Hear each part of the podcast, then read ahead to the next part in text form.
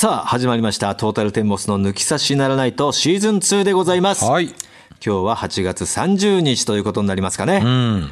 8月もそろそろ終わるということですが、甲子園どうなってんだろうね。そうだね。だいぶ結構中止になってずれ込んで、うん。今日これ録音してんのが18 8日なんですけど、はいまだまだ1回戦終わってない終わってない状態ですから、これでこ、明日から、今日も中止でしょ？うん。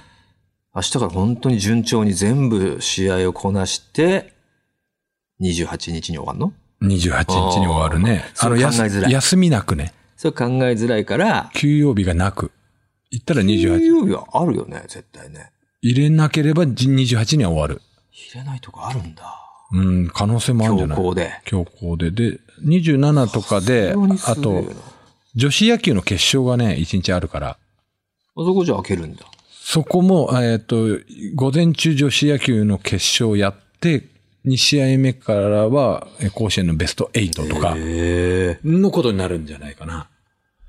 だから、まあ、あと何にせよ、もしかしてまだ終わってない可能性あるね、これは。全然あるんですよね。皆さんね、聞きながら、うん、確かに終わってないよって言ってるのか、そうそう昨。日終わったよになってるのうか、ん。うん、わかりませんけれどもね。まあ、雨の中でもね、あの、強行で開催してしまってね、東海大菅生高す校が。っごい雨だったもんね、あの、こい雨だった大ね。阪桐蔭、東海大菅生高校。うんいい試合で、だったじゃないですか。うん。まあ、ちょっと引き離されたけど、はい。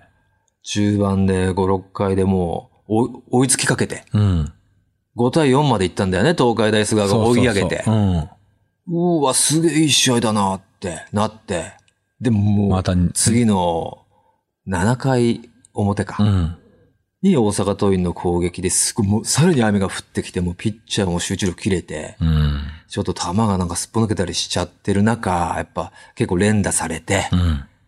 2点追加点されちゃったんだよね。そうそうそうで、7対4になっ7対て。4ね。で、こう、コールドゲーム。うん結局、次の回7回裏は東海大菅生0点だったかなあ、えっとね、うん。6回までが、うんえー5対1で、うん。7回入って5対4になったのよ。うん。菅生が。表であそうか4、3点入れて。で、7回裏が0。裏が2、2点入れて。ん ?7 回裏？うん、7回裏に大阪桐蔭が2点入れあて引き離したの。大阪桐蔭が裏か。裏。あ、そうそうそうそう。で、8回表になって、そノーアウト1、2う。塁。1、2塁。やっぱ雨だから、結局、乱打戦になるねってなって、うん。これこの試合わかんねえぞってなってね。そうそうそうそう。そしたらやっぱ何回か審判団それまでも出てたけど、うんそこでまた再度出てきて、そこで、うん。コールド。まあ、中断を挟み、これ30何分間の。で、7回で行っちゃってたから、そうそうそ7対4でう。うん。終わるというね、もう、チャンスだったのにっていうね。でも、なんか、まあ、これいろんな意見あるけど、は橋本徹さんとか、最悪の教育だとかね、うん。言ってるけど、これね、結局、あの、まあ、分かってた上でのことなんだよね。もちろんのこと、うん。えー過去にこれで再、再試合になったりとか、このままのあ、ノーゲームになったりとか、このままコールドで終わったこととかって、もう全何回もあるね然何回もあるから、で、やる前に東海大菅生の若林監督も、ちょっと雨ポツポツああるから、これはもしかしたらあるぞっていう覚悟はしてたと。コールドゲームにななるることがあるぞ。だから先手を取らなきゃいけないなっていうのも、もちろん分かってたっていう。もう涙飲むからね。やっぱ1点に泣いちゃうもんね。そうそうそう。で、点でも負けてたら。でこれ教育に良くない。最悪の教育だっていうのは俺ちょっと間違いかなと思って。うん。あの、もともとね、野球、高校野球の野球は部活動なわけじゃん。うん。で、部活動イコール教育の一環なわけね。うん。だけど、このルールっていうのは教育のためのルールじゃないのよ。あ、こうコールドって。これは競技でのレギュレーション。野球野球というか、この大会のレギュレーションなの。うん。レギュレーションルールとして。だ高校野球の。そう、高校野球の。うんだから、教、教育に対してのルールではないから、うん。これは仕方がないことなんだよ。で、それに乗っかってみんなが参加してることだから、まあね。ここのシステムに対しての教育云々を持ってくるのは違うと思うんだよね。まあね。で、その教育を言ったらこんな理不尽なことって言ったら、それはまあ、これは理不尽ではないんだよ。うんこの、こう雨でって。こういうルール決められてるから決められてもともとあることだから。それだったら理不尽っていうのは去年のえコロナで、えー全国大会中止になったことの方がよっぽど理不尽だと思うんだ。うん。それは突然言われたことだから。で、その教育っていうことを考えたら、もう中にはなんかいろんなこう意見がある中で、いや、社会出たらもっと理不尽だったり不条理なことが起きるから、うん。うん。これも教育の一個じゃないかって考え方の見方もできるっていうのもね、あって。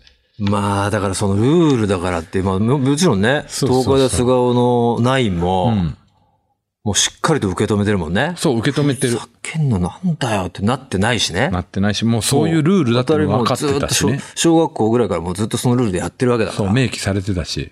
うん。だから、小学校のね、あの、全国大会のうん勝敗の方がちょっと不条理だったりするんだぜ。あの、大会の同点で延長まで行ったら時間で、じゃあ最後じゃんけんとかになったりするから、うんまあね。勝敗。でも、改めてびっくりしたのが、昨日のその菅、菅生と大阪桐蔭戦で、うんまあ、7回終わった段階で、7対4、大阪桐蔭が勝ってます。そうだね。うん、7対4ですよね。で、8回表行きました、東海大菅生の攻撃。現にノーアウト1、2塁までチはいはいャンスを広げました。来ましたね。で、結局その、そこの段階で、もう雨がひどくなって中断した結果、もうこれ以上できないで終わっちゃったけど、うん。もしそこはまあ中断せないで試合続けたとして、うん。それがチャンスがもうどんどんまた広がって、追加点入れた入れた入れた、8対7で逆転しました。うん。東海大菅生が。うん。うん。うお、よっしゃ、逆転した、なりました。じゃあ大阪桐蔭の高校です。8回裏。うん。始まりました。うん。えー、まあ、ワンアウト、一塁とかにしましょうか。例えばですけど、うんうんワンアウト一塁になってます。雨すごくなった。うん。うわ、すごい雨だ。中断しましょう。わあ、でもこれやっぱできないな。なった時に、んコールドになりますってなった時、ん8回表の東海大菅生の逆転逆がなかったことになるわけじゃん。なるんですよ。大阪桐蔭の勝利じゃん。勝利。これがすごくないっていうね。やっぱり。まあ何個かあるよね、過去ね。これね、今その話かなと思って調べたうん。のが、えっ、と、これ何年かなえっ、と、に、これ何年か前の98回大いまだに会。やっぱ、今から5年前かな、うん。98回の沖縄の3回戦で、うん。小六高校対浦添、浦添商業のはいはいはい。ね、こう試合があって、これがね、えーっと、初回に浦添商業が2点先制して、そのまま3回まで行くと。2016年かな。2016年。で、4回に、えー浦添商業が1点を追加して3対0。うん。それで4回裏に小六高校が7点を取ってうん。3対7。うん。で、5回に、えー浦添商業が1点入れて4対7。うん。で、5回裏に、浦添し、えー、小六高校が1点を追加して、8 4対、対そう、4対8。うん。そして7回、うん。7回に、えー、浦添商業が3点入れます。えーっと、8, 8対4。7対8ってこと？そう、7対8になりまし1た。点差まで来たと1ね。点差まで来ました。で、8回裏に、小六高校の攻撃中、うん。オロ高校が1点勝ってるよね。勝ってる勝ってる。小六高校の攻撃中に、うん。えーっと、まだ攻撃が完了しない間にうん。雨が降ってきました。うん。で、ずっと中断してて。うん。そして、その時に、うん。えー、浦添商業、もうここうコールドになりまして。うん。で、浦添商業が、えー、負けます。負けるね。普通じゃない？普通だな。お前何だよ。そういうんじゃないのよ俺が聞きたいの。そうだね。持ってきて。これ、これあれだな。これ、勝ってたはずのが無効になった試合でしょ。そうそうそうそうあるんだよね。実際逆転したのに、うん、そうなんだよ、ね。その相手の裏の攻撃が完了しなかったがために、その逆転した表の攻撃違う、これ。が無効そうになるやつ。そうそうそう。それが聞きたいのよ。あの、もう一回、これだ。これ、これがね、違う、俺のヒットを俺読んでた。ごめんごめん。ヒットの数を読んでたヒッ。ト読んでたらさ、もう意味がわかんないよう。ん。4、7、4、5。なん、どんな天然発揮してくれてんだよ、お前。え、あの、ごめんなさい。し、しっかり尺取って。浦添商業が2点先制。で、えー4回に1点入れて3対0になって、オロッ高校が7点返して、その裏に。一緒だね。うん。3対7ね。3対7。うん。で、5回表に1点を入れました。4対7。4対7。で、その裏にう、ん。オロ高校が1点追加して、4対8。4対8。合ってんじ合ってるんですけど、7回にゃん。うん。浦添商業が3点入れて、7対8。7対8でしょ。うんで、と7回裏にオロ高校0点。うん。8回表にうん。浦添商業が2点入追加して。逆転したんですよ。逆転しましたよ。9対7。あ9 9対対8。8。うん。大逆転した。大逆転したそこで雨が降ってきまし降ってきちゃった。た。中断。あ何何分何、何十分間の中断を終えて、これはもう試合ができまあ。せんと。できません、なっちゃった。で、降雨コールドうんゲームセットってなりました。なった時に、8回裏の攻撃がまだ完了してないので、ないから8回のイニングはなかったことになると。なる。そうすると、えー8回に勝ち越した2点は無効となり、無効になりその前のイニングの、えー8対7のスコアのまんま、7回終了時点で、高校の勝利オ。ロク高校の勝利になったう。まさにその、ね、例えばの東海大さ、あえーうえーそうそうそう。菅生のケースだよね。ケースが本当にあったんまあ、例えばで言った話が実際あってる。実際にあったっていう。これはちょっとね。そうな、まあね、でも、これはすごい。だからまあ、これは7回っていうのが基準だよね。そ、そうの7回、6回とかじゃ意味ないから、6 7回行ったら成立しちゃうんですよ。成立しちゃうゲームが。で、それが8回行って、9回の攻防で途中で、9回の攻防が終わらなかったら、8回までのま、での、そうっていうことだねそうそうそうそう。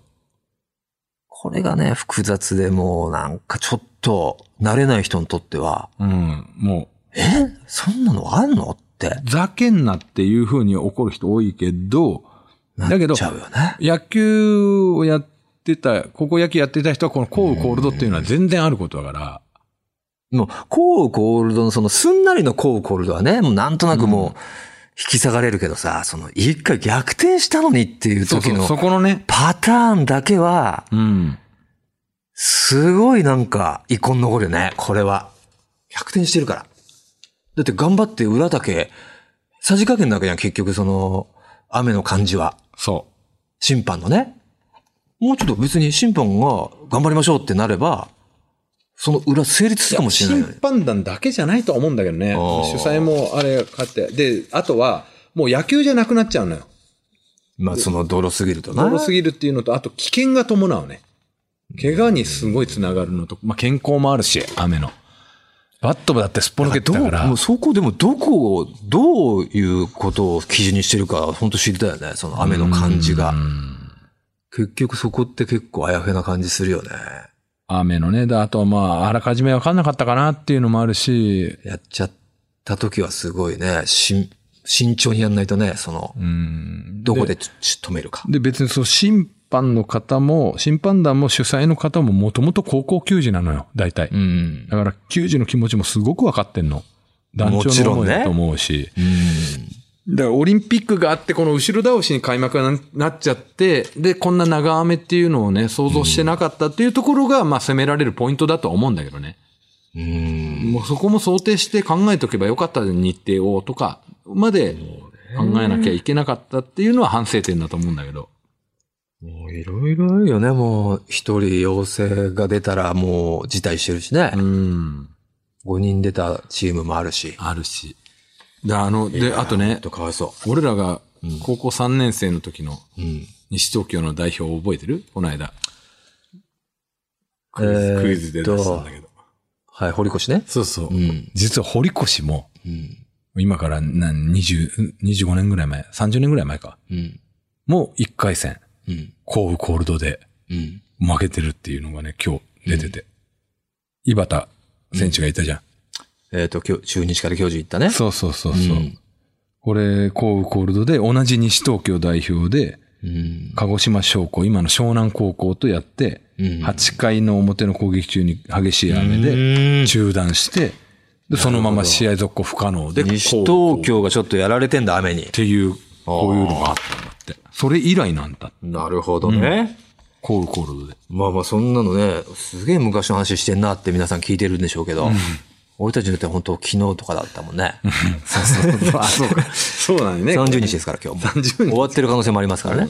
えー、ということで行きましょう。トータルテンボスの抜き差しならないと。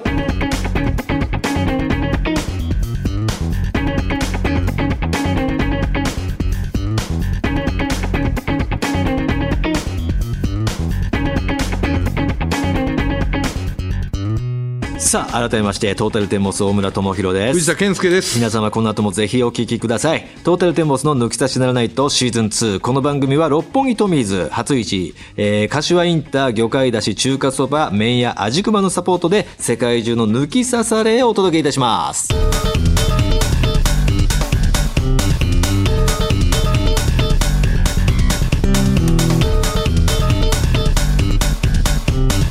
トータルテンボスの抜き差しならないと。 Cozy Up 番組イベント第2弾開催決定。飯田浩司の OK 工事アップ激論横浜ベイサミット in 神奈川県民ホール。4月28日日曜日。出演は須田慎一郎峯村健司宮崎哲弥ほか。チケット好評発売中。詳しくは番組ホームページをチェック。さて、それではここで大事な番組イベントのお知らせでございます。トータルテンボス、銀シャリ、カエル亭、抜き差しならないおとぎ話亭。はい。日本放送のポッドキャストで配信している3つの番組が、初のコラボイベントを開催いたします。おタイトルからわかるように、我々トータルテンボス、銀シャリ、カエル亭の3組が、何かをやります。何かを。はい。ねえ、もう、銀シャリ、カエル亭なんて、まあ、あんまり接点ないですよね。銀シャリがまあまあ仕事で。まあ仕事でちょこちょこ会う。お笑いライブで一緒になったりして話すぐらいで、もうカエルっても最近ちょこちょこ。から、なんかあったなまあ、ライブであった。う。ん、まあだいぶ木は離れてますしうね。ん。銀シャリなんかは、ジャルジャルと同期だっけ？そうだね。ジャルジャルプラスママイナイナスあたりだよね。だから、結構そう、銀シャリでも離れてるよね。うん。うん。でも、でも離れてる。6年ぐらい8期ぐらいでしょ？東6年京で言ったら。うんそう、5、6年離れてるね5、。6年離れてますからね。さあ、なんかやってみたいことなんかありますか？まだね。内容の方を今、いろいろ考えてる最中。まあ、やっぱりこのね、んここに、まあ、6人ですよね。ん6人、共通として大大喜利が得意っていうのがあるんで。いや、そうでもねえだろ、別に。やってみたいかなって。うん。そうでもないよ。大喜利にそんなな、まあ、かえ、あいつ、カエル亭の女の子、二人、二人とも強いのかな、カエル亭は。女の子だけでしょ。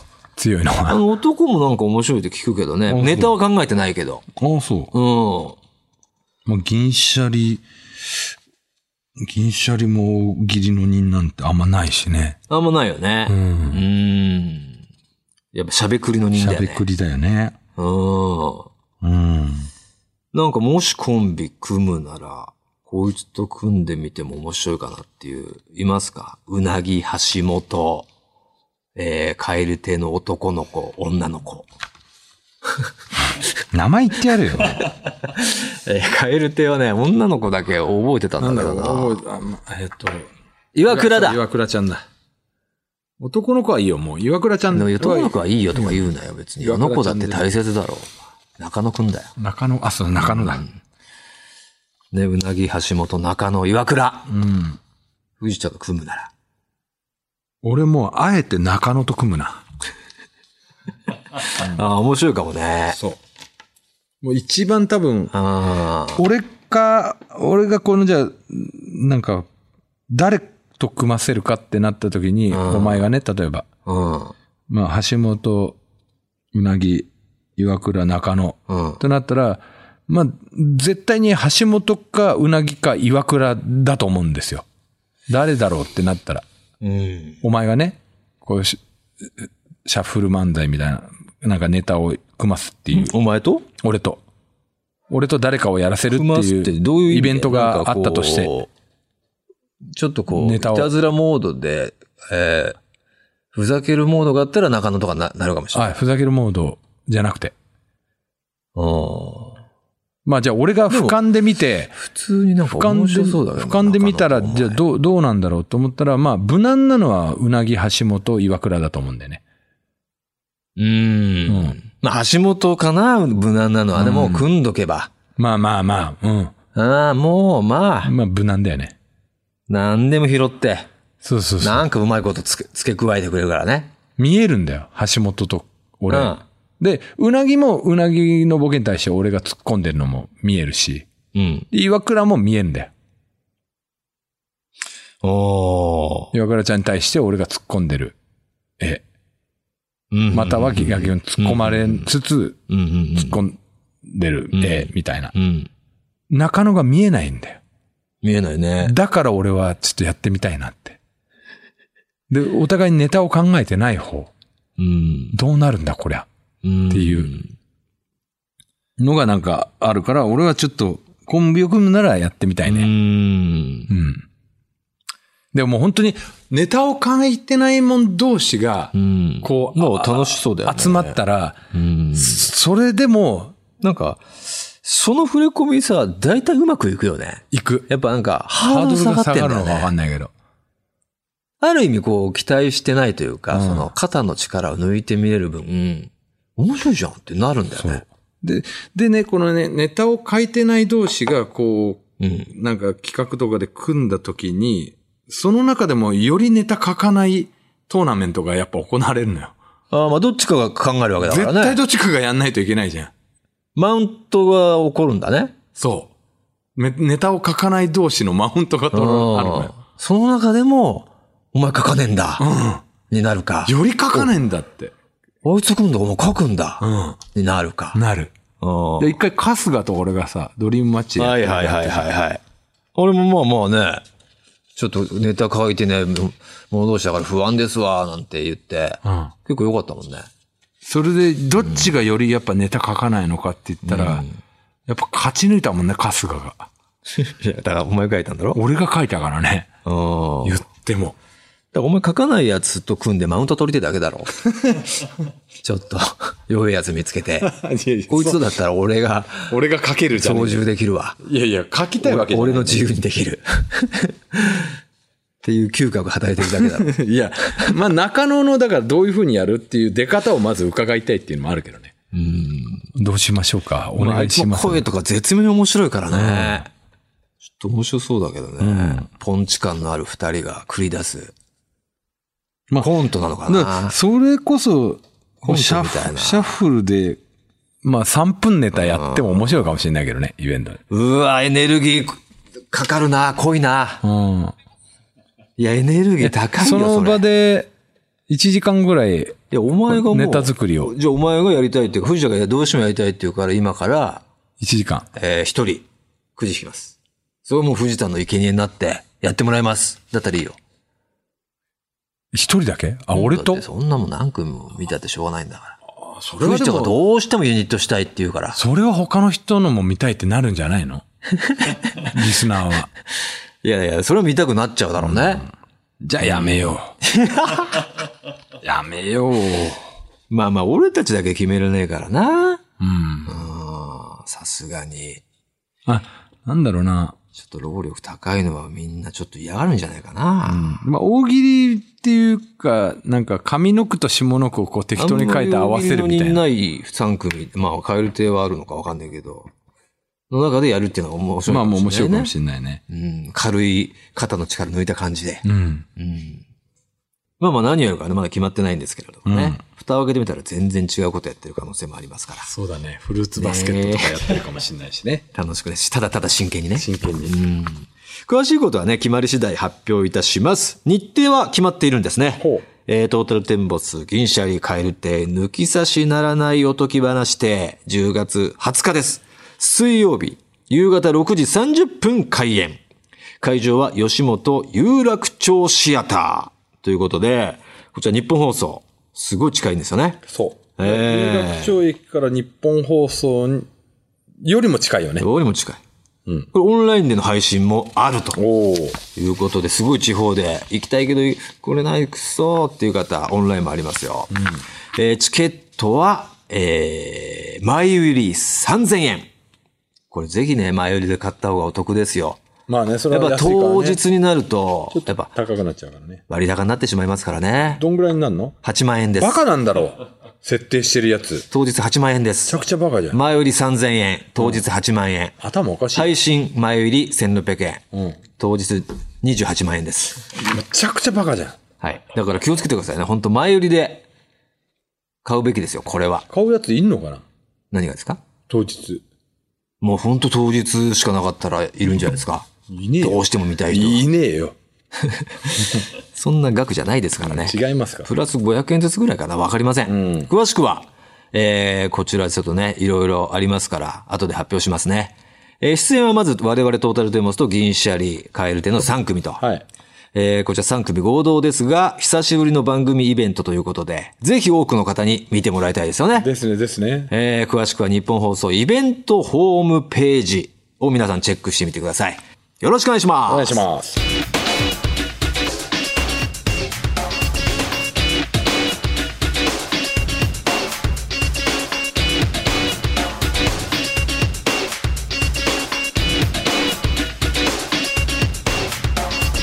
トータルテンボスの抜き差しならないと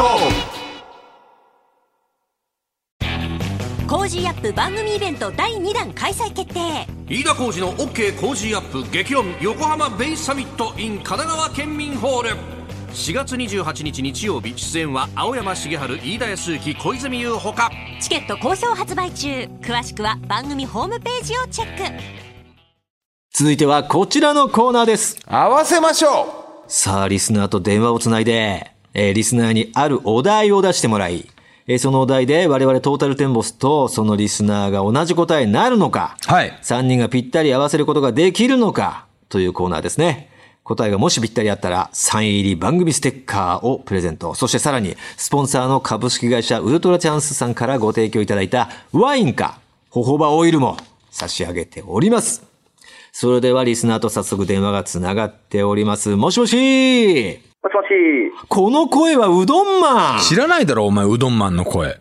はじめまして。はじめまして。うどんマン。もしかしてどちらからですか、と香川県。やはりさぬきか。なんで？あ、うどんマンだから。うどんマンですよ。うん、なるほどね。何歳ですか？今31です。31歳のうどんマン、香川県在住。はい。なるほど。もう生まれも香川ですか？そうです。香川です。おお、香川生まれ、香川育ち。はい。今30、31歳ということは、お仕事をされてると。はい。してます。何系とかは言えますか？えっ、と、広告関係です。広告関係に勤められてるというね。いいですね。香川県ってね、まあ、ちっちゃいじゃないですか。はい。香川、あ高松市ですか？そうです。あじゃあもうね、県庁所在地でバリバリ働かれてるって、あの、おしゃれな街ですよね、高松ね。うん。なんか若者っぽい。そうだね。うん。ありがとうございます。おしゃれスポット結構多いよね。多い多いカフェとかさう。ん。うんあれ、あれで言ったんだっけ？あの、岡山から出てる。はいはいはい。なんか、えっ、と、えーっとジェ、船。マリンライナーですか、マリンライナーかな？うん。はい。できましたよ。あれで、駅着いたらなんかいい感じの街なんだよね。うんちょっとおしゃれで。ほんで、あの辺珍しいんだよね。香川と岡山がもうテレビ局共同なんですよね。あ、そうです、そうです。だから香川に言ったらね、なんかキー局なん日テレ系、フジテレビ系、テレ朝系、TBS 系っていうのが2個ずつとかあるんだよね。香川に2そうですね個、岡山に2個あって、はい。2県で見れるんですよね。そうです、そうですす。ごい面白いよね。金箔でよく行ったもんね。金箔懐かしいですね。香川ねそうそう、岡山に行くロケか、香川に行くロケがあってね。うん。楽しかったわ。そういうのあるよね。結構あの、鳥取島根も一緒だもんね。そう、山陰放送ね。うん。の、この2県も同じなんですよ。エリアがね。そうそう。そうなんですね。うーん。ただ、なんか鳥取と島根はわかるけどさ、香川と岡山っていうのはね、海挟んでるね瀬戸内挟んでるからさ。うん。だって広島と愛媛が一緒ってわけじゃないですもんね。そう。そうですね。だから、でも、岡山と香川って文化圏が一緒なんだよね、だから。そういうことだね。で、広島と岡山隣同士だけど文化圏が違うっていうもんね。面白い。面白いんだだって岡山だったら広島の方が隣県なのに。ね。うん。そう。ということですが、うどんマン、はい。藤田君。ん？香川県に生まれてね、うん。31歳まで高松ですよ。はい。そして、現在、広告系のお仕事。はい。そんなうどんマンに、うん。いつもの質問投げかけてあげて、うどんマンが思う、思うじゃない。この香川の中で一番美味しい讃岐うどん屋ってどこ？一番とかないんだ、ここに。ハリアですね。ハリア。ね、そう、即ちょっと答してる。調べてみる。調べてみよう。ハリアどこにある？違う興味がある。そして。ハリアに。でも、あえて、これは心にして違うという恋。あ、恋そうだ、ごめん。恋してんの？してます。おっお、てことは、彼女さんですか？えっ、と、奥さんです。既婚者でした。既婚者でした。既婚者でした。ええお子さんもいらっしゃるんですか？はい。二人います。あら。おお。二人も何歳何歳ですか？6歳、3歳のオスオスです。オスオああ、ス。いいね。賑やかだこれはやんね。ちゃだぞ、6歳、3歳は。そうですね。ねえ。6毎日喧嘩歳ですねだってまだ幼稚園なわけでしょ？そうです。ねえ、年長さんですから。まだね、わんぱく盛りですよ、これ。これだから、えーっと、もうあと3年ぐらいしたら、またうるせえ感じになるよね。6歳、9歳。まあでも9、まあそう、9歳もまだ、ガキだもんな。小4、小3で喧嘩するよ。でちょっ男のことをしてそうよく。力もついてきて、乱暴になってきて。そう。うんな泣かして泣かされてみたいな。大変そうですね。うん。まあ経験ないんだけどね、うちはあの女男だから。まあ、うちも弟よりか10歳離れてるしな。あんまりこの近い男兄弟っていうのはまあ、馴染みはないんだけど。馴染みないんだよ。ないんだけど、知った口聞いてるんだけどさ。なんとなくね、息子の友達の感じ見てるとそうなるかなって。そうなのかなっていう感じで言ってるだけだから。実際やっぱやんちゃでしょ？やんちゃですうね。ん。もう下の子が強いですね。あ、下下が強いんだ、やっぱり。はい。運動神経もやっぱ下の方がいい。下の方がいいですね。これ本当もうデータとしてあるよね。もう上を見てるからね。うん。ちだってスポーツ選手圧倒的に次男多いもんね。うん。一郎さんだって次次男なんだから、一郎って言ってて。へえ、あそうなんですか。うん。お兄さんの気持ちいい。お兄さん。俺が一郎じゃねえんかいってななってたと思うよ。うん逆に言えば、お兄さん和康さんだっけ？そうそう、普通なんだよね。まあ1位はつくんだけどね。ん。うん。いや、和だよ、和。和だ。うんだから1位関係ないんだ。だ逆に、一郎さんが、うん俺の気持ちいいっていうのあるかもしれないよ。なんだこの一郎という。いや、もちろんね、一郎さん自身もなんで次男次男なのに一郎なんだよはあるけど、まずはでも、その、長男的にさ、まあねいや俺なかったことにしてるって、親父って、おふくろってなるじゃん。まあね。でもしっかりは名前つけてるじゃん。もうんうへ変だな、普通にな。もう面白いよ。うん。大体次男だもんね、すごい人。松井さんもそうだね、次男だね、松井へね。え。うどんマン自体は、えっと、長男で。長男ですか？はい。あの、弟いるんですか？弟いないです。ああ、いないからわかんないか。はどんな顔してるんですか、うどんマンは。もう、誰に似てるっていうのをちょっと簡単にその喋ってる感じで、こう、イはいメージしたいんですよね。どういう方と話してるかを。はい。だからか、まあまあ、どうせ言うんだったら、こう今まで友達、知り合いに言われた中で一番自分が嬉しかったはい。人物でいいと思うんだよね。どうせ言うならなんか、あんまなんでそんなやつ似てるかなって、あんま嫌だなっていう人言うよりさ、別に自分が思ってるわけじゃない嬉しいね。うん周りが言うことだからね。そうそうそうそう自分で言ってることじゃないから。うん。で、なんとなくこうイメージししたいから。はい。ある？一番良かったのは、大村さんですね。似てねえだろ、おい似てねえで、似てるんじゃねえか、俺だから似。てねえだろ、絶対。俺らはその辺にいるんだよ、俺の顔。まあその辺にいる顔みたいだよ。もう、いるね。いるんだよ。学校に一人はいいる。るいるいる。あ、俺顔なんだ。大村顔はいるもん。そうですね。ええそれ嬉しいの？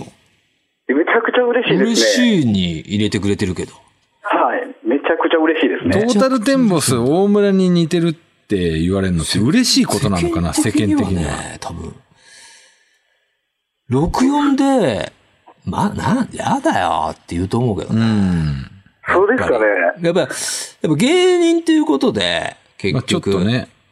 どうせ言ってくれるんだって俳優とかスポーツ選手とかにしてくれよっていう、まず土壌があるわけよ、芸人って。はいはい。うん。って言って別に、なんだ、特、チュートリアル徳井さんとかさ、次長課長井上さんとか、はい。ああいう、もう、ザイケメンなら話は別なんだけど、それ以外はもう、大体やっぱり、ええみたいな感じになると思うけどイね。メージ的にね。うんだから、信子吉村に似てるって言われてさ、えー、ってなるやついるけど、よーく見たらめちゃくちゃ綺麗な顔してるからね、本。当に美形よね。めちゃくちゃ美形だよね。なんとなくのイメージだけで、ええんだってみたいな言っちゃいがちだけど、うん、めちゃくちゃ綺麗な顔してるから、吉村。本当いるよね、芸人って。よく見たら、すげえいい顔してんじゃんっていうやつね。抜群に男前なやつとかいるもんね。なるほど。え、じゃあ、奥様もいらっしゃるってことですもんね。はい。奥さんは俺に似てるんでしたっけ？違いましたっけ？大丈夫か？うどんマンってなるよ。いや、お前もそんなこと言うけど、俺の女性バージョンをしっかりしたら、可愛いぞ一。回なんか高俊さんの番組で女装したけど、お前。やっぱ線がめちゃ太い。くちゃくちゃ可愛いぞ。骨が太い。俺。ねえ。いや、ということで。はいあじゃあ奥さんのじゃあ似てる人もついでに言っときましょうよ。嫁で言われたことあるの人様は、からね、嬉しか、嬉しがってた奥様が。誰のがれって言われると。似てねえだろ。いや、なかなかいないかも、でもあんうな、ん。ハーフ顔というか、綺麗な、うん。ああ、お人形さん顔みたいな、フフランス。フレンス系の、うん。すぐ、じゃび整ってんだ。そうですね。嫁は整ってますね、多分。はあ、うんどういう出会いだったんですか？は僕、二十歳ぐらいの時に、2年間神奈川で働いてて、うんそ。の時ナンパして、ナンパ？はいどこで？路上ですね。路上でナンパはい。すごいな。え、その、神奈川、横浜市？横浜駅？いや僕は川崎だったんですけど、あ川崎ナン川パ。飲みに渋谷に行ってて、はいはいはい。あ、渋谷に繰り出して、はい。で、酔った勢いでっていうので声かけたら、一人で？一人です。なかなかすごいな。うどんマン。アグレッシブだな。すごいな。うん。ああ。で、えいいよって、奥さんも一人で歩いて一人ですね。ええ誰のガレニが一人で歩いてて、はい。誰のガレニが歩いてたら、なかなか声かけづらいと思うよ。やっぱちょっと、綺麗すぎてさ。ねハードル高いよね。うん。まあでも酔った勢いっていうのもあ酔っるんじゃない？た勢いか。うんそうですね。地方から出てきてすぐぐらいだったんで、奥さんも、あ、えっ、と、僕が、うどんマンが。それ、それの方がなかなかいけなくない？なんかもう、逆にね、地方から出てきて。なんかもう、すくんじゃってというかさ、これがとどう、せ俺なんて、これが都会かっつって。ただのあのうどんマンだよ。誰もこ、俺の声俺なんかのことなんか知らないよ。振り向いてくれるわけがねただ俺は腰は強いぞっつって。え。まあ、酔った勢いでな。粘り腰があるぞっつって。そういう発想になるかもしれない。え、奥さんはどちらの？愛媛ですね。あ、じゃあ、えー隣って、そういうのも相まって、四国意気投合したんだ。あそうですね隣県の。隣県というか、同じ四国。ほう、なるほどね。あんまでも、イントネーションが、言葉の。ね。あれ、もしかして、あなた、四国の人ですか？みたいな感じだった。四国の人の方がいあんまり、あんまり、あんまちょっとイメージなかったないね、けど。わかんない。あるんだね、意外とね。そうですね。あの、関西弁とはまた違う。あよく似てると言われるんですけど、うん。もう香川だからさ、その、千鳥の岡山弁とやっぱ近いの？あ、岡山はもっと方言が強いですね。ああ、岡山の方が強いんだ。でどっちかというと、大阪とか関西の方？そうですね。関西と博多に似てる感じです、ね。博多ね。はい。博多ってどっちのあの、福岡の博多？それともあの、愛愛媛だっけ？四国のあの、あ、違う違う、あの、山陰の博多の方。誰が山陰、あ福岡誰が山陰の博多言うんだよ、お前。いや、塩の、大体。塩の方の。いや大体博多って言ったら福岡だよ。あ、そうか。なるほど。ねすごいな、でも。まあ、隣県だったというえね、そのナンパがきっかけで結婚に至って。そうですね。どれぐらい育んだの？結婚まで。1年半ぐらいですかね。一年半付えき合って。ー奥さん何やられてた人？その時はショップ店員ですね。ショップ店。プ、まあ、アパレル。そうですね。ああ、綺麗な。綺麗だからやっぱそういうとこ働いてて。うんほんで二人で帰ってきたんだ？帰ってきたとそうですか。はあ。で、今香川で。そうです。で、奥さんの愛媛にもたまに帰郷したり。そうですね。ああ、いいあですね。いいね。はい奥さんが美形ってことは、だいたい奥さんに男の子が似るっていうから、やっぱ、男の子二人も美形。いや、俺はもう僕そっくりですね。まあでも、いやいや、俺じゃねえかよ、それ。それは俺そっくりなんですよ。残念なんですよ、みたいな感じで言ってたよ、今。大村そっくりなんですよ。まあ、俺系な、ちょっと芋っぽくなっちゃうパターンあるからね。猿っぽいですね。猿猿っぽいか。はいやっぱね。なるほど。いいいじゃん。でも、奥さんじゃあ、その、うどんマンの顔も気に入ってるってことでしょ結局。なんですかね。それは多少やっぱ、この、なんとなく、その、部類で言ったら好きな系統の顔よりだから、お受けしたんじゃないの？同じ四国ってだけじゃなく。なんかわかるね。あの、誰逃れ系の人ってその猿顔好きな感じ、なんとなくわかるな。そんなデータね。ああだから自分にないじゃん。その、いや、まあね。猿感が。誰の、誰、誰逃れ感ある人って猿感ないじゃん。ないね。うん。うん。だから猿感求めんじゃん。いや、猿感って言うな。なんだ、猿感。ねえ。いや、いいっすよ。ちょっと合わせましょうよ。はい。あこれは僕。、数年前にトータルさんにお会いできそうなタイミングが香川であって、え？どこ？お会いできそうなタイミング？合ってないんだあの、。香川で会ってないんですよ。スーパーでイベントされてて、いや、行った。うん。はその後テレビ局でラジオのいはいはい。覚えてる。番宣みたいな。うんうんうんうん。で僕の仕事上、うんそこに行けるタイミングだったんですけど、あ、広告のね。そうです、そうです。はい。急遽打ち合わせが入って、イベントが行けなくなって、うんあ2件目のラジオも行ける予定だったんですけど、うんあ。うんうん。好きな、ずっと迷ってた風俗の女の子がうん空いちゃって、は？何？風俗の女の子が何？予約が空いちゃって、その時間に。だからもう、じゃあもう行こうと。風俗に負けたんかい。風俗に負けちゃうんだ。で、会えなかったんですようね。ん。なんだ？俺覚えてる、そのスーパー。行ったの。覚えてますそれはツアーの告知のラジオそうそうそうだよな。うんうんうんうんスーパー行ったのあるじゃん。行った行ったあのー、えーうん、なんて、名前は覚えてないけど、行ったよね。丸中ですよね。え丸中？そうそうそうそう。丸中かうんはいはいはいはい。覚えてるわうん。行った行った。ですね。その後ラジオで、屋上に車止めて行ったんだっけな、確か。すげえ覚えてる。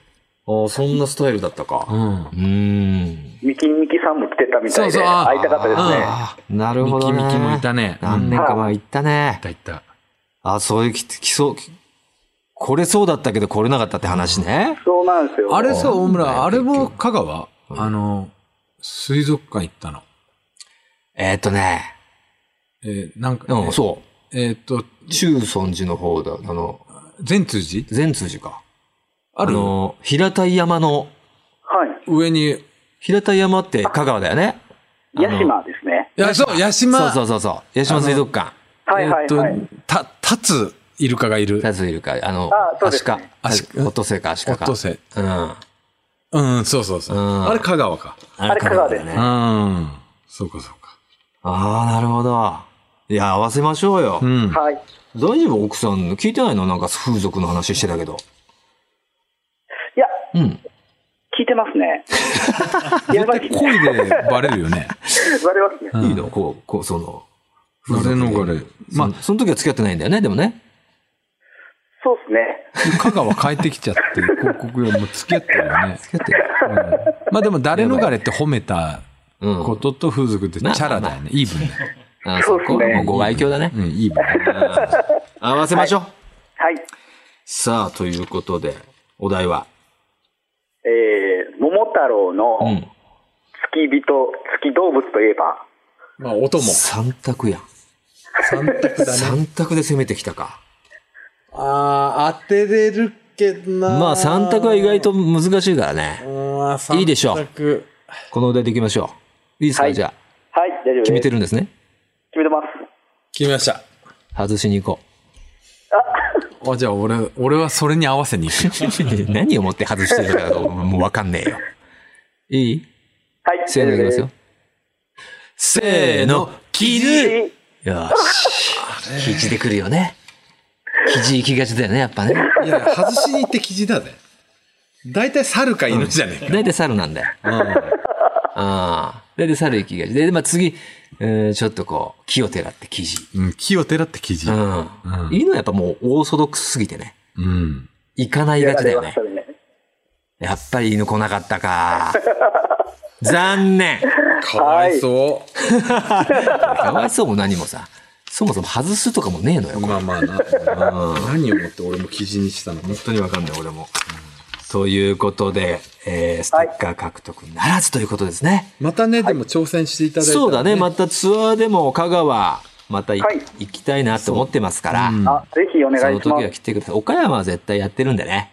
はい。そうですできるよろしければ遠出してきてくれてもはい。お願いいたします。ということで、ありがとうございました。うどんマンでした。ありがとうございます。さあ、うどんマンにはね、ステッカー差し上げれないけど、スポンサーさんからのワインかホホバオイルはあげれちゃういや、価値どうなってんだよ。ステッカーはあげ、絶対あげれないよ。ステッカーの価値外したんだから。なに高いんかい。ただもう、ワインとホホバオイルはあげれます。あげれるけど、えステッカーあげれないの。ーということでね、合わせましょうのコーナーへの出場者、引き続きお待ちしております。宛先お願いします。はい、TT アットマークオールナイトニッポンドットコム、TT アットマークオールナイトニッポンドットコムです。以上、合わせましょうのコーナーでした。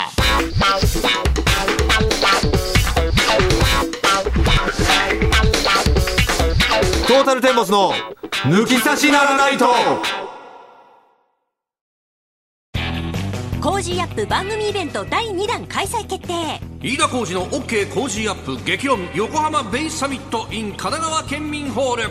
4月28日日曜日出演は青山繁晴飯田泰之小泉悠ほか。チケット好評発売中。詳しくは番組ホームページをチェックトータルテンボスの抜き差しならないとシーズン2。この番組は株式会社ウルトラチャンスのサポートで世界中の抜き差されへお届けしました。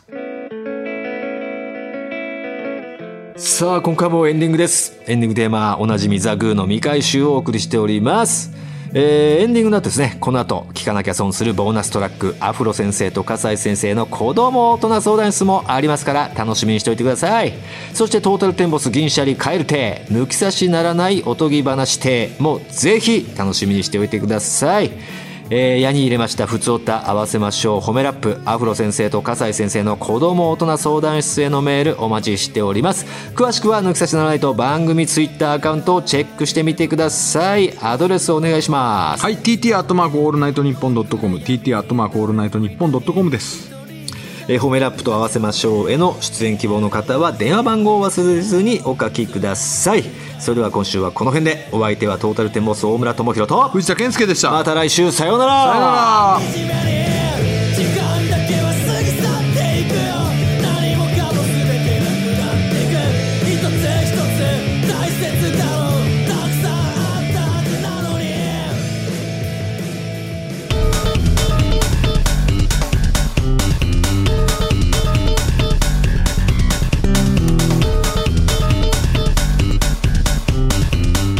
トータルテンボスの抜き差しならないとさあ、エンディングの後はこちらのコーナーです。アフロ先生とカッサイ先生の子供大人相談室全然歯車合ってないじゃん。アフロじゃないよ。カッサイじゃないですよ。釣られて。さあ、今も大人になりきれていない子供大人の抜き差しリスナー、通称ピーターパンリスナーからのお悩みに、アフロ先生こと藤田と笠井先生が独自の解釈で答えていくというコーナーです。今回も株式株式会社100年防災社代表取締役社長、東京大学大学院に在学中、この番組の大久保プロデューサーと、ズーム、あ、違う、これ、これ、前のだ。すみません、これは毎回新しい文文言があったはず。違うなと思って。えー、とこの番組の大久保プロデューサーとプレイ中にこの番組を流すのが最高に興奮するという笠井優香さんです。そうなんですか。そうなんですよ。お二人の声がこう挟まってくるとなんそうかなんですよ。見られてる感じ。そうそうそう。なんかめちゃめちゃ乗るようになってきてんじゃん。4人でやってる感じになるんですそうなんですよ、ね、そうなんですよ。じゃないん違うですよか。違うか らじゃないです。物いいか誰がわ失礼かんない。しました。失礼だろ物いい。さあということで早速今回も来てますよ。はい。お二人のね、えー解決案がすごいいいと評判ですから。あれまどこでだよ。さあラジオネームトマトさん。悩みを聞いていただくいただきたくメールいたしました、はい。毎週日曜日夫が2時間以上昼寝をすることにイライラしてしまいますと日曜日はだいたい息子のサッカーの試合があり、家族みんなで応援に行くのですが帰宅後夫はリビングで爆睡、私も一緒に昼寝するのですが洗濯物や夜ご飯の準備等をやらなければならないこともあるので、1時間以内と決めています。あ運転等で夫の方が疲れているのはわかるので、1時間半ぐらいまでは心穏やかにお疲れ様という気持ちで見ていられるのですが、2時間以上となってくるとだんだん腹が立ってきてしまいます。夫のことは大好きなので、毎週日曜日の夕方にいつもイライラしてしまうのが嫌です。あ何かいい方法はないでしょうか。マジで？めちゃくちゃ厳しいじゃん。まあまあまあ、なんでしょうね。こうあるんだろうね。限度が。1時間半なん1時間なら大ですよ。丈夫この奥様の限度は。うん。いろんなことを差し引いてね。私は1時間以内ですよ。奥様はね。お昼ねだったらうんプラス30分ぐらいじゃないの？運転。私より疲れてる、うん、ポイントは運転ぐらいしかないでしょ？運転の行き帰りぐらいだったら私よりプラス30分が相場じゃない ?1 時間半過ぎました。うんいつまで寝てんだこの野郎。になっちゃうんでしょうね。急にだよね。まあね、まあまあ、いいよいいよ。まあ、普通に考えたらね、もうまあまあまあ、そこら寝かせてあげてよって思っちゃうけどね。そうだね。で、んまあ、これ毎週漏れなくなのかな？まあ、5、6時間だったら話は違うよ。この後。うんそれは確かにイライラしちゃうと思うんですけど、そうで3時間ぐらいはいいんじゃないかな。5、6時間でも俺別、別に、あの、そっとしといてあげれないのかなって。でもせっかくの休みよ。え、でも終わってるでしょ？もう夕方からだから。そうですねもうその後どっか行くとかっていうのはないじゃん。うん予定があってね寝てたらさすがにねそう、予定があって寝てるんだったらあれですけど。まあまあ、それはもう、もう持ってんのほかでしょうけどね。そうですよもうないでしょな。くてもってことなんじゃない？な何を？なんか、せっかくの、まあずっとこの、何？えー月から金とかは、うん。普通に仕事してるわけじゃん、大体のうんお父様はね。うんうん。大体昼間は触れ合うというか、おしゃべりとか、うん一緒に何かする時間がないよ。うん。うん日曜ぐらいじゃない？うん。一緒に昼寝するっていうのも一つのコミュニケーショうン。んうんで、起きるタイミングもちょっとは合わせないってことだと思うんだよね。起こしてはいるのかな？わかんない。起こしてないんじゃない？確かにイライラしてうん。起こしてないかもしれないですねそう自分が起きて、イライラと優しさで、で悩んでるんですそうよねなんでしょうね。だい自分が1時間で起きるわけでしょ？で、んじゃあまあ30分ぐらいいいかなと余白があるわけでしょ？そうだね。うん。あもうそのドライドライビングポイントで。私よりプラス 30, 30分は多めに見るわよ。モードはあるの。うん。でプラス30分で,、ん。でお沖縄もうん。つって起こせばいいんじゃない、起こすのはかわいそうっていう優しさはあるんじゃない？だから気づいてっていう。なんで気づいてくれないの？っていうイライラなんだと思うんだよ。なるほど。身勝手じゃん。でもすごいわかります。マジですか？あのこの方のわはいすすごいよくわかるトマト気さん持ちはわかりますよ俺も。気持ちはわかりますえ？そのあもうまだ寝る？っていうわざわざあもう言わせないでっていう気そうなんです持ちあるじゃん。なんか。わからないかなわからないから寝てるんだおよ。互いにうまくやっていこうと思うなら私は1時間以内にするし、うん。あなたもだったら運転してる分を考えても1時間半ぐらいにしてようん。っていうことだと思うんだよね。そこの塩梅がよくわかんない。なんでその30分であれ、いや俺もね1時間なのかもわかんないし。そこはまあ本当に個人差まあって限度があると思うんだけど、ただ、あの、多分怒りたくないんですよね。優しいし、好きだし、ご主人のこと、そうだとトマトさんは思うよ。。で、うん。私も同じことがあって、結構なんか、起きてこない人なんですよ。旦那様が。はいはい。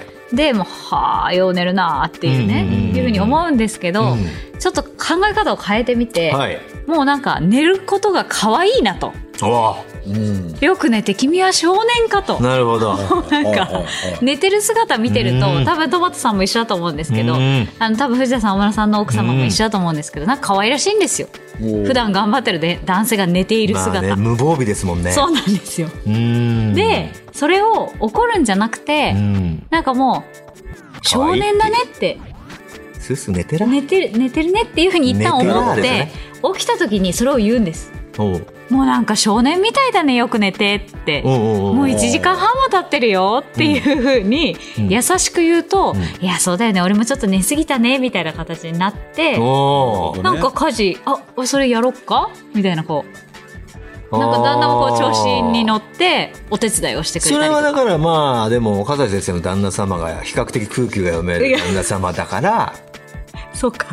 いややっぱ歩み寄ろうっていうごめんあのちょっと寝ちゃい寝すぎたなっていう、スイッチがある人だから大丈夫ですけど、そのダメですか？藤田タイプは多分 そ気持ちよかったわ。ありがとな。どうなります？寝かしてもらったわ。でしょ？